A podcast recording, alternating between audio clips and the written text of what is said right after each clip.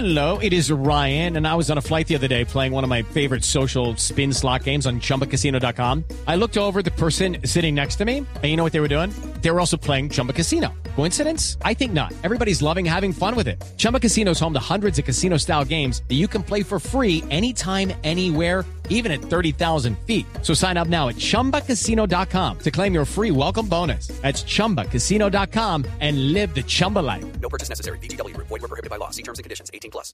Son las 8 de la noche. Aquí comienza Mesa Blue con Vanessa de la Torre. Son las 8 en punto, bienvenidos a Mesa Blue. Me da mucho gusto presentarles a nuestra invitada de esta noche, María José Pizarro. Bienvenida, María José. A ustedes, muchas gracias, Vanessa. Qué felicidad estar de nuevo contigo. No volvíamos a Blue Hace desde la campaña. Desde la campaña, desde la cuando campaña. estaba siendo eh, candidata para la, para la Cámara, hasta ahora. ¿Qué tal Sí, le ha sí. ido? Bien, ¿no? Feliz. Me, me gusta, me siento a gusto, me siento cómoda, me parece ¿Si era un lo que esperaba o...? No, tenía más prevenciones. Eh, eh, creo que ha sido mejor de lo que me esperaba. Ah, sí. Sí, sí, sí, a mí me ha gustado muchísimo. Yo pensé que iba a ser un escenario eh, terriblemente eh, sórdido, más bien es la palabra sórdido. Y no, en general, yo creo que ha sido un escenario de muchísimos aprendizajes. Me Pero es un escenario difícil, porque además usted está en la Comisión de Paz, ¿no? Sí, estoy en varias comisiones, bastantes. Decidí estar solo en una constitucional, no estar en las legales y en cambio estar en varias accidentales de temas que me parecen interesantes. Entonces en la Comisión de Paz sí y además soy copresidenta, de la. Comisión de Paz. Y me sorprende un montón que diga que, que, que, que se esperaba un ambiente más difícil, más sordio, porque pues es que la Comisión de Paz es complicada. En Sí. un país tan belicista, tan peleón, tan agresivo como el nuestro, ¿no? Sí, lo que pasa es que me, me esperaba como, muchis- como muchísimas más, eh, como mucha más degradación en términos de la relación. Y a pesar de que la Comisión de Paz es uno de los escenarios, o las comisiones de paz son uno de los escenarios más difíciles que hay, yo creo que en Cámara se ha sabido sortear, digamos, las sesiones de una manera muchísimo más tranquila. Es cuando son sesiones conjuntas o en, la Comisión de Paz de Senado donde realmente la confrontación es, es más fuerte. Pero lo entiendo, es como parte de, de ciertos sectores de no querer entender que este país realmente necesita iniciar un proceso de reconciliación, pero nadie dijo que la reconciliación fuera fácil, es un proceso. Eh, y, y- y aunque hay muchísimas resistencias por parte de ciertos sectores, yo pues sigo pensando y pues yo he trabajado en la reconciliación y en la memoria la hija de la reconciliación. durante 15 años de mi vida, entonces yo entiendo que es un proceso. Yo lo que espero es que realmente no sea un diálogo de sordos, es decir, no solamente un sector el que busca la reconciliación y el otro realmente no tenga ninguna voluntad de andar en ese sentido. Y es a veces ahí cuando yo digo, pues que eh, yo creo que más sale uno con sinsabores, no es que el espacio sale uno es como quisiera hacer mucho más de lo que de lo que se puede hacer y sé que se podría hacer mucho más con un poquito de voluntad y es tal vez esa falta de voluntad, tal vez ese esos egos personales que hay en todas partes, es como una conjunción de egos allí, lo que impide que la gente pueda trabajar en equipo, que pueda trabajar conjuntamente, que pueda poner el país por encima de esos intereses personales y por lo tanto entonces hay una imposibilidad para avanzar, es como si andáramos hacia adelante y nos devolviéramos cinco atrás. pasos para atrás. María José, pues es la hija de Carlos Pizarro, eh, que era uno de los fue uno de los grandes artífices del proceso de paz de Colombia, que fue uno de los grandes artífices de la constituyente del 91, ¿no? Digamos que usted es como una hija de la guerra, pero también de la paz, de la esperanza. Y yo la quería invitar a este programa porque siempre pues la verdad es que uno en este país ve y dice, necesita estas figuras que han logrado recuperarse y que han logrado reorganizar su vida y sobre todo que tienen como proyección y esperanza de un país distinto para ver si todos nos agarramos un poquito de esa, de esa fortaleza. ¿Cómo ve María José Pizarro hoy el país en comparación con ese país que le arrebató a su papá? Pues lo que me da tristeza eh, a ratos es que lo veo eh, muy parecido. Es como si no hubiesen pasado 30 años. En términos, por ejemplo, de la polarización, en términos de esa esperanza que arrancaba tan fuerte y de repente otra vez sentir que nos íbamos al abismo, entonces estamos como en ese momento en el que realmente podemos retroceder lo poco que hemos avanzado en estos seis años, por ejemplo, siete años, eh, y que nos podemos ir nuevamente al abismo de la guerra, lo cual yo siento sería dramático, eh, pero estamos en ese momento, la sociedad está en ese preciso instante. Es la decisión que debemos tomar más allá de, de, la política y obviamente estamos en un gobierno que le apuesta, ellos dicen que a la paz de una manera diferente, bueno, yo obviamente tengo otra lectura de la construcción de paz, pero estamos en ese momento, la sociedad entera está en ese momento, si decide de alguna manera seguir avanzando, eh, mirar hacia adelante, avanzar hacia lo nuevo, que da miedo, yo sé que da miedo a veces lo nuevo, o realmente nos devolvemos a lo que hemos vivido los últimos 50 años, pero en ese sentido sería dramático, generaciones enteras estarían condenadas a la muerte, a vivir en unas situaciones de degradación de la guerra pues profundas. Como usted y yo. Como crecimos nosotros, es volver a, heredarle a nuestros hijos el país que nosotros recibimos y yo creo que, que nosotros como generación no podemos cometer ese error. Y yo creo que ahí realmente tenemos que ejercer de generación bisagra, yo lo, lo, he dicho muchas veces, y es establecer ese diálogo entre la generación de nuestros padres, es decir, de los firmantes del acuerdo de paz, que no, son, no es nuestra generación la que firmó los acuerdos, son ellos, es la generación de arriba y poder de alguna manera eh, entregar ese conocimiento digerido, pasado por unos filtros diferentes a las nuevas generaciones. Pero uno ve, María José, no sé, en las redes sociales, en la vida cotidiana, esta cosa agresiva que está encarnada un montón de veces por jóvenes, como usted y como yo. Sí. Pues porque hay de todo en bueno, este como mundo. Usted, yo Sí, no, yo tampoco soy tan joven, o sea, las canas me delatan. Sí, como los que vienen. Sí, no. Pero me gusta esto de mantener el espíritu, ¿no? De creerse uno todavía. Jóvenes como Carolina. Sí, pues no, es que tampoco estamos viejas, entonces yo creo que pues estamos ahí en una generación, lo que te digo, en una generación bisagra. que además, exacto, la generación bisagra. Pero, pero obviamente hay unos, hay, además hay un alimento constante al odio a los sectores que, eh, que viven del odio, que lo comunican, que se, que se expresan de esa manera y generalmente hacen muchísima más bulla de, lo, de, la, que, de la que podemos hacer los quienes tenemos eh, o queremos comunicarnos con el país de una manera diferente, más tranquila, más serena, más sosegada, intentando mantener siempre eh, la posibilidad de la esperanza, de que es posible un futuro diferente. Pues yo creo en eso, seremos utópicos, ¿no? Pero yo creo que se vale la utopía y se vale la esperanza y se vale soñar. Y si no, qué tristeza, ¿no? Porque estaríamos realmente eh, condenados.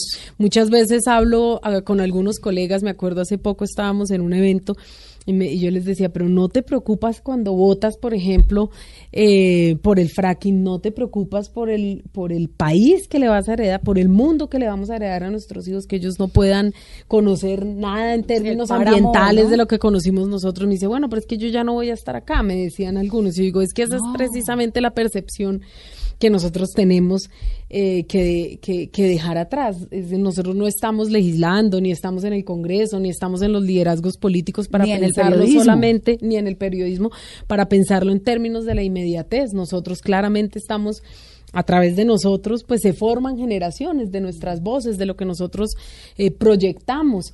Entonces, cuando proyectamos en términos tan inmediatos, pues precisamente es el mensaje que les llegan, es el odio el hoy. El hoy es un odio heredado de generaciones. En nosotros está si nosotros queremos seguir transmitiendo ese mensaje de odio y si queremos que ellos se relacionen las nuevas generaciones de la misma manera en la que nos hemos relacionado nosotros, ¿no? Nosotros tenemos que aprender a hacerlo diferente y ese es el ejemplo que tenemos que dar. Pero pues los cambios sociales y culturales no se dan en un día, esos son años de trabajo. Y lo que sí creo que requiere el país es una transformación cultural profunda. Por eso además estoy en la comisión sexta, por eso no quise estar en la comisión primera a pesar de que tenía eh, el cupo allí, porque me parece que este país necesita educación, necesita cultura, necesita empezar a trabajar en esa transformación cultural que se requiere para que por fin podamos dejar atrás 50, 60, 70 años de violencia. Y cómo superar esos mensajes de odio, porque la semana pasada vivimos un episodio grave en medio de un país que quiere reconciliarse en la Comisión Quinta, donde el senador de Centro Democrático, Carlos Felipe Mejía, a gritos, eh, le habla a, Pablo Catatumbo, quien está ocupando una curul fruto de un acuerdo de paz. Pues lo primero es que eh, eh, se actúa con una enorme irresponsabilidad. Yo creo que además es absolutamente condenable, independientemente de la historia de, de, Pablo Catatumbo, independientemente de la historia del señor Mejía, estamos en un escenario, estamos en un lugar, hay unos micrófonos, hay un tema de respeto también por la institución y yo sí creo que eso debería poderse castigar. No puede ser que se siga permitiendo al interior del Congreso que todo el mundo se trate a las patadas, que todo el mundo se maltrate de esa manera con ningún respeto a la dignidad que cada uno tiene, porque todos por, por, por X o Y motivo, claro, ellos por el voto popular, algunos porque compraron votos también, la maquinaria, y otros sencillamente porque en el marco de unos acuerdos de paz pues tienen esa curul y, y, y punto, pues o sea, yo creo que eso no tiene discusión. Eh, y eso debería ser sancionable en el Congreso de la República, pero además debe haber una sanción social. No puede ser que tú salgas a celebrar ese trato como si el Congreso fuera un ring de boxeo eh, y no el escenario de la discusión y el debate de las ideas, de los argumentos. Entonces, eh, me parece que debe haber una sanción social, pero también debe haber una sanción disciplinaria para quienes se tratan de esa manera al interior del recinto. Y usted como líder joven, como una señora que tiene encima todo este concepto de la guerra, de la vida, sobre todo pues que es una autoridad por lo que lleva en la sangre y por lo que está haciendo en su trabajo legislativo. ¿Qué le dice a tanta gente de su mismo partido que a veces suelen ser tan incendiarios, sobre todo en, las redes sociales, por ejemplo, no? No, pues yo busco mediar. Por un lado busco que si hay, eh, yo me he echado un poco a cuestas la coordinación de la bancada alternativa y he sido yo eh, obviamente eh, Angélica estaba allí, bueno, otros, pero realmente me he echado a cuestas el, la responsabilidad de generar unos espacios de diálogo y de discusión porque creo que es necesario dirimir las diferencias eh, con la palabra en unos espacios donde además puedas contraargumentar y que no tengan no tenga que ser el Twitter el espacio de la argumentación. Ahí me parece que entonces eh, le quitas un poco además eh, metes a toda la sociedad en un problema que podría dirimirse de manera más fácil, es aprender a tramitar nuestros conflictos de una manera diferente.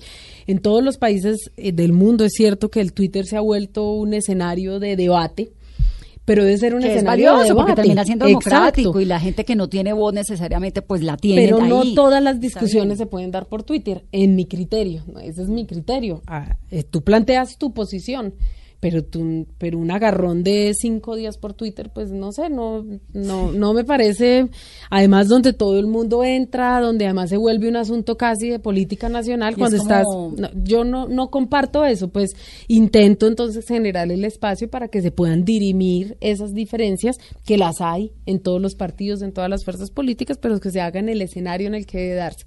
Y el debate en el debate público, el debate en las redes, de la manera más respetuosa posible, Sí, porque con base en las las redes- ideas. Fíjate que las redes se han convertido casi que como en la plaza pública, ¿no? Entonces, donde los políticos echan sus discursos también y las hordas de seguidores incendian, gritan, van, vienen, y entonces No, termina uno y viviendo son como profundamente agresivos. Profundamente Yo a veces me pregunto si la mayoría de esos, pues hay muchos que sí seguramente es por la pasión, porque están expresando ahí, la porque además estás, no tienes que ir a enfrentarte. Voy a decir mirar a tu- no tengo que ir a Petro a gritarle en la mitad de un escenario ustedes o a, o a Uribe o al que sea, sino que estás de alguna manera a salvo, entonces puedes decir cualquier cosa. De acuerdo. Si tú miras los mensajes de cualquiera de los trinos nuestros, son mensajes profunda, pero profundamente a mí me han tratado de aborto y de, todo, mejor dicho. Entonces, eh, Pero son de lado y lado. uno- sí, Fíjate por eso el- te digo, eso es como, como eh, voy a decir algo así, como ej- ejércitos mediáticos que a través de la degradación de la palabra, porque hay una degradación en la argumentación en la palabra, ni siquiera son, eh, voy a decir, grupos humanos formados para el debate que debaten con base en las ideas, eh, no sé, las diferentes posturas, que las hay, y además es, así debe ser. Claro. Eh, ese es el valor de la diversidad. No, es sencillamente eh, gente que sin ninguna argumentación, con unos índices de agresividad inmensos, con celo de elaboración en la palabra, porque tampoco es que eh, no es el, el discurso más eh, bajo y más grosero. y más posible. grosero, Donde lo que toca es eliminar al otro. o qué? Pues es que es, hay varias formas de eliminación. Está la eliminación física, que es la que se ha utilizado durante años en el marco del conflicto armado y en territorios en concreto. La eliminación no siempre fue sistemática en las grandes ciudades. Hasta el 94, por ejemplo, los grandes líderes de la política, 96 tal vez, pues fueron asesinados. Entonces ahí está la eliminación del adversario. Cuando el otro vale tan poco para ti que sencillamente puedes eh, eliminarlo. No hace falta. Ahora está la eliminación judicial, la eliminación jurídica, que también ahora es otro mecanismo que está. ¿Cómo hago para buscarle el quiebre, como sea, para no tener que medirme en democracia con esa otra persona? Es decir, con base en las ideas. Y luego estaba lo que estábamos comentando hace algún momento, que yo creo que esa falta de diversidad en el Congreso, es decir, que hayan unas mayorías tan abrumadoras de unos sectores, quita, le quita completamente el espacio del debate. Se basa en las decisiones de tres personas, por decirte. Eh, en la oposición es diferente porque los liderazgos, eh, no sé, a mí Petro no me llama nunca a decirme qué estoy diciendo ni qué voy a decir, no le interesa para, pues no, él sencillamente me deja en libertad de actuar según mi criterio.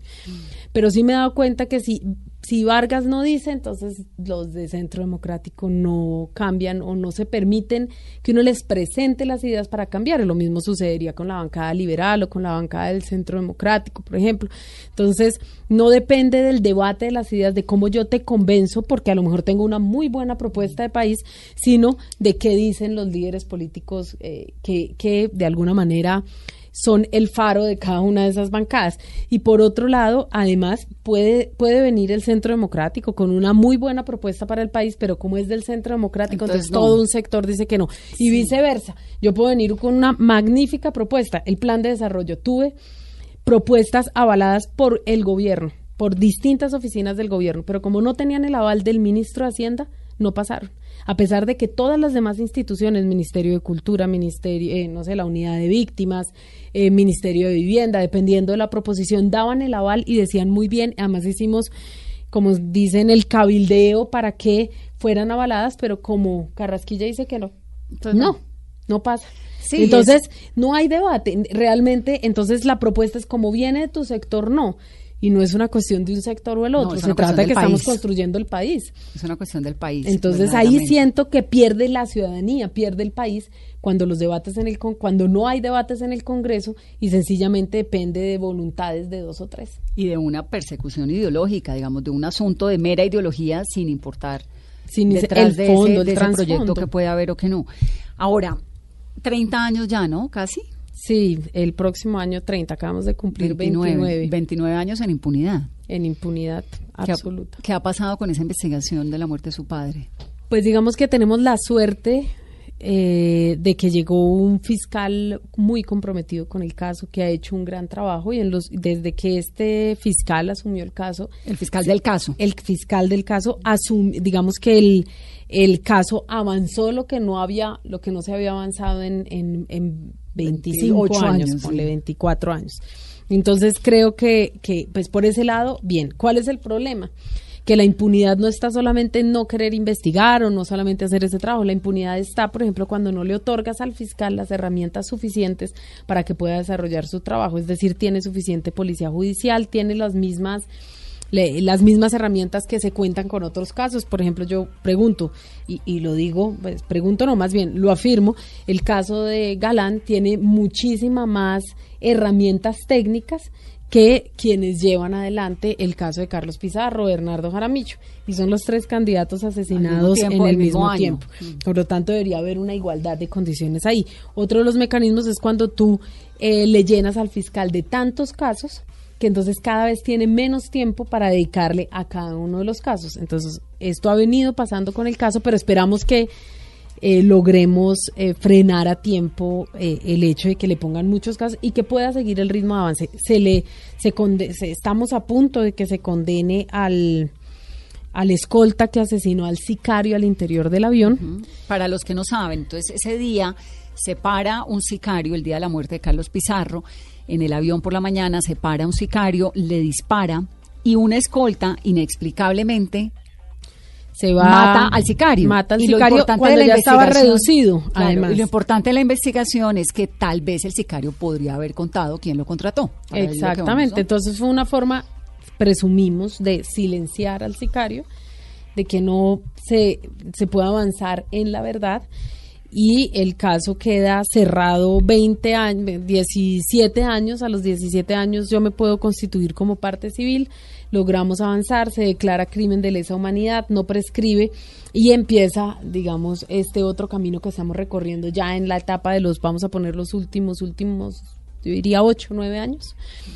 Eh, y es un, un proceso de avance lento porque además mucha de la gente ya murió, eh, entonces no es posible avanzar al mismo ritmo que si hubieses podido investigar recién eh, fue asesinado mi padre. Y ese es pues el, el- el drama en el que en el que nos encontramos yo y obviamente muchísimas otras familias en este país que perdieron a sus seres queridos en el marco del conflicto, que sufrieron algún tipo de violación o de victimización y que no han podido obtener ni verdad, ni justicia, ni, ni, ni- ni reparación, ni ya, nada. ya voy para allá porque además voy para la JEP, pero antes de que me meta en eso, ¿usted tenía cuántos años cuando mataron a Carlos Pizarro? 12. ¿Y se acuerda de él? Sí, claro. Bastante. Mucho, sí. ¿De qué se acuerda? Pues me acuerdo que era un hombre muy tranquilo, acelerado, eso sí, acelerado, pero bueno, yo él, eh, eh, como- sí, sí, sí, que va uno como a, a más, a revoluciones de las normales, pero yo era de esa un parte por eso, exacto, y yo pues por eso también en el Congreso no me aburro porque voy al ritmo que me gusta ir, yo soy bastante acelerada también, pero pero era un hombre muy cal- muy calmado ya en, en como en el espacio íntimo, muy cariñoso, no peleaba, no, no le gustaba como la discusión, culto, un hombre muy culto, rebelde, claro que sí, pero la rebeldía per se no es mala, yo creo que es dependiendo de también cómo se ejerce la, la rebeldía. Eh, un hombre que renunció a muchísimos privilegios, eh, y no era un hombre de privilegios, no le gustaba ni, ni recibir privilegios ni que hubiesen privilegios alrededor. Por ejemplo, en el momento decía mi mamá, no, pero es que no hay con qué pagar el colegio de la niña. Mi papá decía, o hay dinero para cada uno de los guerrilleros del M19 o no hay para ninguno ni para mi hija. Y pues nunca hubo mucho dinero para pagar el colegio, por ejemplo, pero pero no aceptaba los privilegios, a pesar de que venía de una familia de abolengos y por lo tanto decir, de porque su muchísimos abuelo era privilegios. militar y su mamá Margot, eh, pues la mamá de Carlos Pizarro, pues venía de una familia que tenía como pagar el colegio, ¿no? Sí, sí, es un- de las familias, además de un linaje militar eh, grandísimo. Todos los militares o comandantes o miembros del Matamoros, Matamorodacos, todos esos son primos de mi abuela. Los León Gómez, que también hay muchos en el ejército, primos de, de- por el lado de la abuela, y los Pizarro por el lado de la abuela. Entonces hay todo un linaje militar allí. Y por lo tanto una familia que tenía eh, posibilidades, vamos a decir, que vivía bien, que... Y él renunció a todo eso. ¿Y usted tiene algún vínculo con esos militares de su familia? No, justamente estuve en una recepción el, el, el viernes con de, de la embajada argentina, ¿no? Y, y habían muchos militares, entre ellos ahí estaba el ministro Botero. Pero lo que lo que me causó mucha curiosidad es que en algún momento se me acercó uno de ellos, un, un general, un- un- ahorita no me acuerdo el, el, el rango, y entonces me dijo, ah, tú eres eh, María José Pizarro. Mi abuelo era comandante, le, le dije yo, general de las Fuerzas Armadas. Y me dijo, sí, claro, el comandante Juan Antonio. Y él no entendió muy bien si yo era la hija o la nieta. Pero entonces en algún momento me dice, ¿y tú naciste en Cartagena? Y yo le dije, no, yo no nací en Cartagena. El que nació en Cartagena fue mi papá porque mi abuelo era comandante de la base naval de Cartagena. Y entonces me dice, ¿cómo así? Yo le dije, es que yo soy la hija de Carlos. Y entonces ahí, ahí cambió un poco la cara, porque una cosa, pues la, la, la nieta del, del- almirante y otra era la, la hija del guerrillero. Pero bueno, a mí eso me pone en una, en una, en una situación, voy a decir, sí, pues yo él se sintió más incómodo que yo, pues usted es la nieta- cara. Yo soy nieta, nieta del del comandante comandante, del general ejército, de las Fuerzas Armadas, Que además fue... eh, almirante de la Marina de guerra. Bueno, y el jefe de- del el representante militar en la embajada de Washington. Exacto, Entonces su el- papá, Carlos Pizarro, nació- cre- creció en las escaleras de la embajada de Washington Exactamente. y llegó acá a montar el M-19.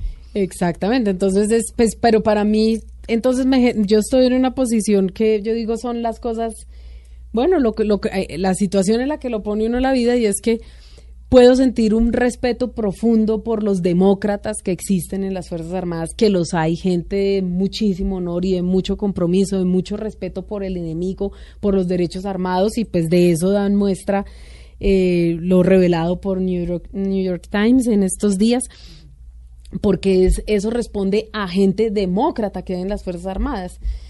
Y por el otro lado veo también guerrilleros honestos, guerrilleros comprometidos con su causa, guerrilleros respetuosos del enemigo también, pues porque soy hija de, de un hombre así. Entonces, y mi padre le enseñó a, mi abuelo le enseñó a mi padre el respeto por el enemigo. Por ejemplo, te voy a contar una anécdota en Florida. Eh, en Florida hubo una toma guerrillera y combatieron durante muchas horas en el puesto de policía y, y- Carlos Pizarro estaba comandando es- esa toma. Al final, cuando ya se rinden eh, eh, los del ejército, mi padre hizo poner en fila a todos los guerrilleros del M-19 y les hizo rendirle honores a los policías que resistían en, en, en el comando de policía, en la estación de policía, les hizo rendirle honores por su valentía en el combate.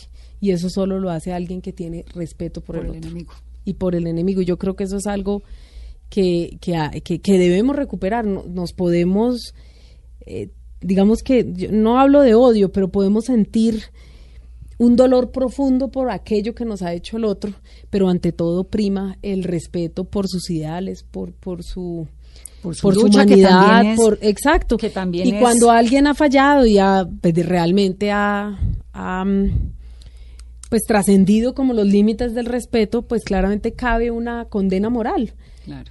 Pero ante todo está el respeto por por el otro, por Y el por otro. la justicia, y ¿no? por la justicia y por las instituciones y por el país y por la humanidad y por los derechos humanos. Bueno, por la existencia del otro. Porque Exactamente. podemos convivir en el mismo espacio sin necesariamente pensar lo mismo. Así es. Yo creo que, y bueno, y entonces fue la anécdota curiosa de... Ahora, un bebé. momento. ¿Y en qué terminó? Entonces, ah, tú eres, ah. No, pues cambió un poco la cara, nos saludamos y él se retiró y pues yo me reí eh, en mis adentros, pues porque claro, me puse en la posición de él y él habrá quedado como un poco, claro, una cosa era, tú crecí y él me iba a hacer toda la anécdota de pues de cómo, su- supongo, de su vida cotidiana que yo no la compartí porque claramente a mí me tocó otra parte de la historia, no, Claro, no la parte de crecer en las casas en las casas militares, sino pues obviamente en la clandestinidad y pues él no, no supo muy bien cómo seguir, yo tampoco, pero pues no hay ningún problema, nos dimos la mano y seguimos. Me encanta porque son los contrastes que tiene este país. Así es. Son muy fuertes. En los Sí, sí, 12 sí. años, María José, que alcanzó a compartir con su papá, ¿qué le aprendió? No, pues yo creo que yo me comporto eh, tal y como me enseñaron, valores, valores eh, de todos los que ya he hablado a lo largo de, esta conversación. Yo soy una mujer idealista, soy una mujer soñadora, soy una mujer que cree en que es posible un escenario diferente, le aprendí. Eh, yo creo que, que uno debe asumir hasta el fondo las consecuencias por sus acciones. Y, y yo estoy hoy aquí en el Congreso, me lancé a esto, 80 mil personas pensaron que yo era una persona que podía representarles, que era la mujer que podía representarles y por lo tanto voy a asumir hasta el final. No solamente el compromiso que asumí, sino eh, pues las consecuencias de esa decisión que yo tomé y por lo tanto tengo la responsabilidad de hacerlo muy bien, no solamente porque soy la hija de mi papá y por lo tanto debo hablar bien por los dos y por esta historia, sino además eh, de compromiso con, con esa, esa, esa gente, esas personas que me eligieron, que no son votos, son personas que creyeron en mí y por lo tanto yo tengo que hacer honor a, esa, a ese voto de confianza. Y, así lo voy a hacer y hemos trabajado incansablemente en estos meses que, que estamos, desde que llegamos y así lo seguiremos haciendo los próximos tres años y medio. Faltan 20 días para que se acabe este primer año de, de Congreso. ¿Qué ha hecho por esos electores que la eligieron? Pues lo primero yo me comprometí a defender la séptima. Fue una, un compromiso de campaña, vamos a decirlo así. Y bueno, eh, lo hicimos a fondo, nos dedicamos eh, todos estos meses y se logró presentar con argumentación ante la Procuraduría, la Contraloría, eh, todas las herramientas que, pues, sumado a otras acciones ciudadanas, a decisiones de jueces, etcétera, pues se, lo, se logra parar la licitación y demostrar que efectivamente habían irregularidades o eso es lo que determinará más bien la Procuraduría, pues si habían o no irregularidades en esa licitación. Por ejemplo, eh, me comprometí a defender la paz, no solo la paz que, que, implica la implementación de los acuerdos. Para mí la paz va más allá de la implementación de los acuerdos y por lo tanto hemos venido realizando una serie de audiencias de paz urbana, es decir, qué es el fenómeno de violencia que se viene presentando en las grandes ciudades. Vamos a hacer la última audiencia el 13 de junio aquí en Bogotá y esperamos de ahí salgan resultados y obviamente toda una serie de de, de análisis frente a las TIC, por ejemplo. Nosotros analizamos a conciencia el proyecto de la ley TIC, presentamos más o menos 140 proposiciones, es decir, fue un estudio juicioso, articulado con sectores de expertos, académicos, eh, etcétera y presentamos nuestras eh, proposiciones, dimos el debate, se aplazó, bueno, ahora vuelve, vamos a ver cuál es el desarrollo, pero esperamos que logremos eh, establecer o, de alguna manera llegar a unos acuerdos mínimos para tener la mejor ley posible en caso de que la ley pase. Obviamente nosotros creemos que habría que reformarla bastante, pero eh, pues sabemos que no somos los únicos y si realmente logramos construir la mejor ley de todos, yo creo que nos podremos sentir tranquilos, por lo menos eh, en ese compromiso.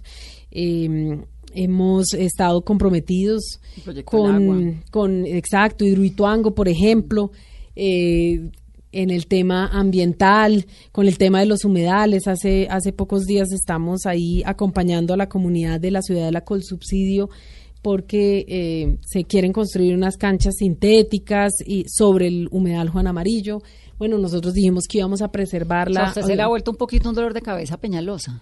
Yo a él, sí, puede ser que no me quiera tanto, pero pero no, mi problema no es Peñalosa, son decisiones que si son arbitrarias con la ciudadanía, pues no, uno no puede ser arbitrario con la ciudadanía, tú eres el gobernante. ¿Y a quién va a apoyar para la alcaldía de Bogotá? Pues yo he dicho desde el primer momento que apoyaré al candidato o candidata de la convergencia de los sectores alternativos. Eso es una convergencia entre quiénes? Entre todos los partidos y fuerzas políticas.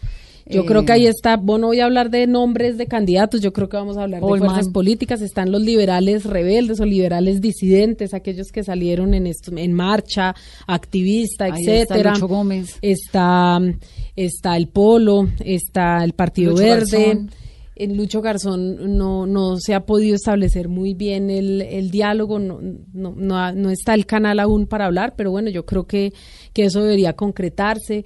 Eh, y está pues obviamente el Partido Verde, Colombia Humana, la UP, etcétera, pues todos los sectores alternativos, quienes no están en, esa, en ese diálogo, y ahí sí hay que decirlo, es FARC, porque obviamente ellos tienen que hacer su camino político y hay, hay a veces diferencias profundas de lo, en lo que ha sido, yo por lo menos... Eh, pues creo que ellos deben hacerlo y hay un respeto, pero en, las, una cosa es el trabajo legislativo y otra cosa es eh, ya eh, digamos, el liderazgo político. Y una alianza, digamos, con un candidato como Carlos Fernando Galán. No, pues habría que ver sobre qué se, sobre qué se podría basar esta alianza. Yo lo que tengo la percepción, y ojalá me equivoque, es que son más los sectores de derecha que se van a alinear alrededor de Carlos Fernando y alrededor de el que él o la que resulte de esta convergencia. sería Claudia López. Que en principio debe ser, pues sí, por las encuestas, vamos a decir, pero esto se está, está construyendo un acuerdo programático. Llevamos meses sentados en mesas de trabajo, discutiendo y construyendo pues un acuerdo programático que permita que eh, los demás candidatos de alguna manera eh, escojan un solo candidato o candidata que les represente. Sí, en principio, según las encuestas, pues claro, eh, podría ser Claudia, pero eso es lo que se está decidiendo en unas mesas de concertación y a través de un acuerdo programático del cual obviamente también... ¿Cuál es su gran sueño político, digamos, después de la Cámara que quisiera? ¿Que seguiría el Senado? A mí me gustaría ir al Senado, claro que sí porque además uno tiene vocación de crecer y de avanzar, ¿no? Sobre todo, como te dije, tengo sueños, tengo esperanza, entonces para mí siempre está el adelante, el atrás, pues eh, uno, uno va con eso, pero, pero no es lo que determina el camino de uno, vamos hacia adelante. ¿Qué tan petrista es? Yo no me considero petrista en el sentido de furibunda, no, ni pizarrista, ni ista de nada. Yo, no, pues soy una gran humanista, si acaso, y tengo valores. Creo en él como, como político. Hay cosas con las que no coincido, obviamente, como, como con cualquier ser humano. Hay otras que le reconozco valiosísimas, un proyecto de país, un sentido ambiental, de preservación. Creo que es el único candidato que realmente, o, o candidato, ya no es candidato, pero es el único... Pero, pero futuro candidato. Exacto, pero es el único político que hoy realmente está planteando una preservación ambiental, una defensa del ambiente, un modelo de economía diferente. Por eso lo acompañé, entre otras cosas, claramente. Veo que es un humanista también, que tiene una imagen mucho más radical de lo que es, pero, pero, pe- pero que yo sea furibunda, yo no. soy furibunda de nada en realidad. De Sí, nada. de la de la paz, de la vida, de la defensa de los derechos humanos, de la reconciliación, de ese tipo de cosas, sí. Sí, porque creo que es lo que necesita este- y es el compromiso con mi historia y con mis hijas, es decir, con mi pasado y con mi futuro.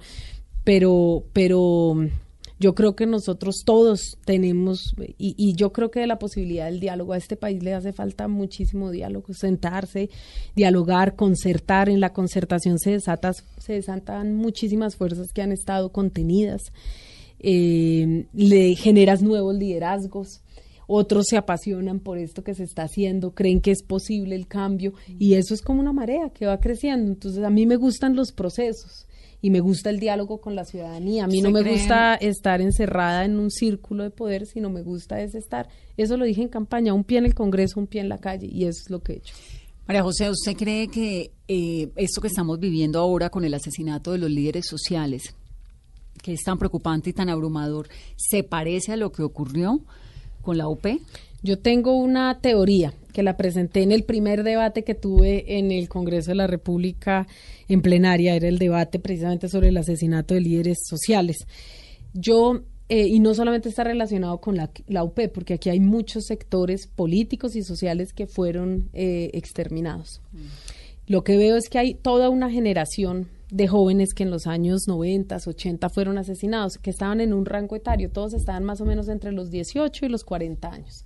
Mi padre fue asesinado a los 38 años. Es de Está esa joven, generación. ¿ah? 38, imagínese. 38 años. Tuvimos años que menos esperar, que uno. Claro, y tuvimos que esperar 30 años, 29 años, para que se formara una nueva generación de liderazgos en lo comunitario, en lo social, en lo político. Yo llego 30 años después, a mis 40 años. Quiere decir que tuvimos que esperar 38 años para que en los distintos procesos, 30 años, pudiese darse un relevo generacional. Eso es tres generaciones. Tres generaciones. Y la generación de personas que están asesinando, en su gran mayoría son personas que están entre los 18 y los 38 años. Es decir, estamos asesinando la nueva generación de líderes, muy posiblemente. Y esto es lo dramático de lo que está pasando. Tendremos que esperar 30 años para que nuevamente haya un resurgir de los liderazgos comunitarios, sociales, y por lo tanto todo se retrasa, porque un líder comunitario pasa a ser un, líder regional, de ahí puede ser un gran líder político, tenemos una renovación en el Congreso, en los sectores políticos, y por lo tanto, digamos, todo esto va avanzando también en términos de construcción ideológica. Si no son procesos que se cercenan y tienes que esperar todo un proceso de elaboración para que la gente pueda asumir ese relevo. Para mí eso es lo trágico, por eso creo que es sistemático y lo argumento yo desde esa mirada. Desde esa óptica. No de, sí, la UP, sí, la, eh, la UP pasó, pasó Pero con la no, UP, pero con sí, el EBS, con los porque no es- sindicatos, con los periodistas. No lo está pegando a la UP, sino a una generación. ¿no? Exactamente. Para mí es en términos generacionales. Y claro que en la UP había una generación, pero lo que te digo, en los movimientos sindicales había una generación, en los liderazgos políticos Los había una generación, los periodistas eran una generación de periodistas. Y fíjate lo que hemos tenido que esperar. Ha llegado un relevo, por ejemplo, para Jaime Garzón. En el humor político no ha pues- llegado. pues hay una- Apenas hay un movimiento de Exacto, gente pero haciendo humor ¿cuánto hemos político? tenido que esperar? De 30 acuerdo. años. Ese, eh, y es, esa es la tragedia para mí de lo que está sucediendo hoy y, no, y, y yo creo que no lo hemos mirado de esa manera. ¿Y quién y qué está detrás del asesinato de los líderes sociales? Pues obviamente eh, aquí son además ciclos de violencia, grupos que se, que, se superponen, vamos a decir, son violencias que se superponen. En algunos casos muy seguramente habrá eh, y no y yo no lo no voy a decir nada de esto como enfático porque pues si tuviésemos pruebas esto ya habría parado pero muy seguramente en algunos casos hay participación de agentes del estado en otros son bandas criminales en otros lados serán disidencias en otros eh, serán grupos armados pero son son violencias que se superponen y depende mucho obviamente del perfil de la persona que, que, que se haya que se haya determinado va a caer. Sí, pero sí es realmente muy preocupante porque lo estamos viendo todos los días, todos Sí, los este días. fin de semana tres. Todos los días, exactamente. Y terminan siendo en muchas ocasiones pues líderes anónimos, ¿no? Y entre más cercanos estamos a las elecciones, fíjate, el año pasado sucedió Peor. exactamente lo mismo, se, se Lo que pasa es que este acelera. país vive en elecciones también. Sí, no, pues obvio. Pero además se acelera, se acelera. Ey, justo antes de las votaciones y tal vez justo después, en ese periodo, se incrementó muchísimo. Era casi uno diario, dos diarios. Ahora, eh, ahora había parado un poco. No sé si te diste que había bajado un poco, pero muy poco. Y ahora nuevamente está volviendo a subir. Vamos a hacer una pausa en esta conversación. Estamos hablando con María José Pizarro. Esto es Mesa Blue.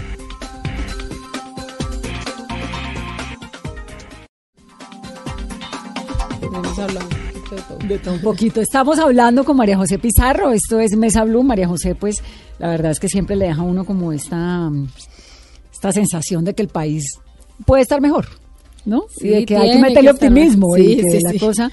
Eh, al comienzo de la entrevista, María José, hablábamos de la constituyente del 91, que es el gran legado, no de su papá, de la generación de su papá, digamos, una generación entera de gente que jugó su vida, que se la jugó toda por cambiar el, el país por dejar un- una constitución nueva. Ahorita que estamos hablando tanto de la constituyente, que de pronto aparece uno y dice, no, la constituyente, y terminaba eh, Colombia hablando de la constituyente como si eso fuera pues hacer cualquier cosa, ¿no? ¿Cómo lo ven? No, a mí me parece eh, que no estamos en el momento ¿De constituyente? para una nueva eh, una- para un nuevo contrato social y no creo que las fuerzas lo que te digo cuando te ponía el símil del Congreso trasladémoslo a la Constitución y entonces vamos a tener una Constitución construida al acomodo de unos sectores políticos. La, la, la riqueza de la Constitución del 91, además de ser una de las más vanguardistas de su época, que nos dio derechos a que nos todos. dio derechos, incluidos a los indígenas, por ejemplo, que ni existían en el, en el contrato social. A los hijos que no nacían a en el los matrimonio. hijos, exacto. Empezando por ahí. Nos otorgó toda una serie de derechos, es que participaron todas las fuerzas sociales, todas. Y casi que en, un, en, un- en, en términos de, de, de, de igualdad, vamos a decir, había más equidad en la conformación de las fuerzas que hicieron parte de esa discusión en ese, en, en, en ese año, ¿no? Y se logró un contrato social en el cual todo el mundo pues se sintió representado y cómodo. Ahora yo no siento que las cosas estén eh, así. Yo creo que ahora eh, tendríamos una constitución de, de, de dos polos muy fuertes sin capacidad de incluir toda esa diversidad y por lo tanto estaríamos en el riesgo, realmente el riesgo de tener una constitución que vaya en detrimento o de un lado o del otro. Y me parece que, que estaríamos, eh, no estamos en el momento ni el clima político Pero está ¿por qué, para sí, ello. ¿por qué sí hace 30 años, cuando fue el 89, que fue ese año tan violento, tan sangriento, ¿no? 30 años después, Colombia está viviendo unos retos que a veces hay quienes dicen o recuerdan, esto se parece al 89. ¿Por qué en ese momento sí se pudo derivar en una constitución que terminó uniendo al país en torno a un contrato social y por qué ahora no? Yo siento Si hay, que si hay tanta gente, porque usted y yo, digamos, estamos de acuerdo con algunas cosas, ¿no? Con que el proceso de paz, la implementación, la JEP, no sé qué, pero la mitad del país no. Es que, eh, veces, es que, fíjate que, por ejemplo, la desmovilización del M-19 no produjo en los años 90, en, la- en 89-90, la, voy a decir, la polarización ideológica, la polarización social que se está produciendo en este momento. Al contrario, mi padre, por ejemplo, firmó la paz y, eh, y tenía el 60% de intención de voto. Y lo mataron. Y lo mataron, sí, claro. Y, y- y eso, claro, demuestra una polarización inmensa. Al lo que entregar el arma. decir, ¿No? sí, al- a, los 45 días, 46 días. Pero lo que quiero decir es que de alguna manera, no sé qué sucedió en ese año, pero o se generó un pro- gran proceso de esperanza que venía liderando, liderado por todos estos jóvenes de la séptima papeleta que reclamaban un nuevo contrato social con una constitución absolutamente anacrónica, no tenía nada que ver con la sociedad que se estaba viviendo en ese momento y por lo tanto en términos sociales también era necesario un nuevo contrato. Yo no siento que la constitución del 91 sea anacrónica, Anacrónica, hoy. sí, Hay muchísimas cosas que tú podrías cambiar, que quisieras reformar, en las cuales quisieras ser más vanguardista. Hay otros que quieren reformarla para eh, de alguna manera reversarlo, pero de alguna manera se mantiene un equilibrio. Yo hoy no, no, no siento que, que el contrato social esté tan deshecho como para que se requiere una constitución y quienes lo proponen lo proponen más por el caso de la extradición y eh, de la jurisdicción especial de paz. Entonces cambiar toda la constitución por ese pedazo me parece que no estamos no, hay que tener un poco de seriedad. Y si vamos a hacerlo, hagámoslo en un momento donde las condiciones estén de alguna manera. Yo creo que deberíamos avanzar en la construcción de paz, en la reconciliación, y ahí sí, suscribir un nuevo contrato social cuando realmente hayamos aprendido por lo menos las lecciones de la paz. Mientras tanto, nosotros vamos a que a reeditar una constitución para qué? Para la guerra, para la polarización, para la confrontación ideológica, para qué? Para radicalizar más Realmente el nos país. va a servir, le va a aportar el país. Yo no creo que le vaya a aportar y modificarla solo para modificar la, la jurisdicción especial de paz me parece un contrasentido. La Jurisdicción Especial de Paz está diseñada como un gran tribunal de cierre y de verdad, ¿no? Sobre todo. Sí, de justicia De justicia. restaurativa. Sí, y, de- y donde le digan a uno qué fue lo que pasó con su muerto. En el caso suyo, 30 Sí. años después. ¿Por qué es importante? Pues yo creo que es importante, po- primero por lo que dijiste eh, eh, en, un, en un primer lugar, y es la, la, juris- la justicia, es una justicia que busca la verdad por encima de la cárcel, ¿sí? Por encima de la pena intramural. Entonces, la pena intramural será cuando la persona no contribuya, pero si la persona contribuye, hay obviamente verdad y la verdad además te lleva a un proceso de una construcción de unas medidas de restauración, es decir, yo construyo con mis victimarios cómo quiero yo ser reparado también y eso es importante para que la sociedad pueda sanarse. Y en una, eh, eh, digamos, las penas de cárcel, la, la, la, la pena intramural no obligatoriamente te va a conducir a una mejora de la sociedad, a una transformación, a una reconciliación, sencillamente la gente está en la cárcel y cuando sale eh, sale como, pues sale peor. Sí, no creo obligatoriamente que sea el mejor camino. Eso no quiere decir que, que deba- yo, por ejemplo, no estoy en la JEP. El caso de mi padre no está en la JEP, ¿Por está qué? en la justicia ordinaria. Pues porque creo que la justicia, la, yo sí, yo creo, eh, a no ser de que haya alguien contribuya en la jurisdicción especial de paz y se establezca que es el mejor mecanismo, yo creo que la justicia debe decirme por qué y el Estado debe decirme por qué mis padres, mi padre fue asesinado. Pero si no se lo han dicho en 30 años, ¿qué le hace creer que se lo van a decir No, en no los me lo van 30 a decir, siguientes? pero a mí me están diciendo que la, jurisdicción especial de paz es impunidad. Yo lo que vivo es impunidad. No hemos querido, eh, y además porque la solicitud no la puedo, yo puedo presentar el caso ante la JEP. Claro, pero tiene que haber alguien que esté dispuesto que haber a dar alguien. un testimonio. Entonces me parece que aquí, pues, no- los y los abogados, pues, coinciden conmigo en que los elementos y las condiciones ahorita no están dadas para que este caso esté en la jurisdicción. Por eso yo su, puedo su votar caso la JEP iría, y todo. claro, su caso iría a la JEP en caso tal de que alguien Por ejemplo, Maza Márquez acabó de pedir eh, ingresar a la JEP. A la si JEP. él tiene algo que contar en relación con el asesinato de mi padre, pues muy seguramente se pedirá el expediente, pero no lo voy a pedir yo. ¿Y usted quisiera eso? Yo quiero la verdad y no solamente por mí, la sociedad la sociedad necesita saber qué fue lo que pasó. Además que hemos creído que la JEP se suscribe solo al caso Santrich y la JEP es No, mucho más no, que el caso no, el Santrich. caso- Hay miles de mili- hay miles de militares que se han acogido a la JEP, hay terceros que se han acogido a la JEP. Nosotros vamos a hacer una audiencia eh, dentro de poco en ese sentido. Eh, y, y nosotros mi oficina, porque claro, va más allá de esto, pero lo que requiere el país es verdad. Cuando hay verdad, pues claramente hay una sensación de justicia. La justicia tiene distintos bemoles. Esta es una justicia, una justicia transicional. En su caso, por ejemplo, si a usted le dijeran, mire, la historia real de su papá es que esta persona, yo la maté por, no sé, bueno, las razones que hayan sido, y le cuentan la verdad, ¿usted perdonaría? Pues sí, es que yo, yo siempre he dicho, a mí me han dicho, pero usted perdonaría, yo digo, pero es que yo no sé qué perdonar, ni a quién, ni a dónde, ni cuándo, qué hago, yo con ese perdón lo doy gratis, ¿no? Pues si a uno, lo, lo- no sé, si tú tienes tu compañero de vida y no sé, te pone los cachos, tú no lo, sin idea, si no sabes ¿A que quién te puso los cachos o a quién o cómo, si ni siquiera te piden perdón, María pues muy José. difícil uno perdonar.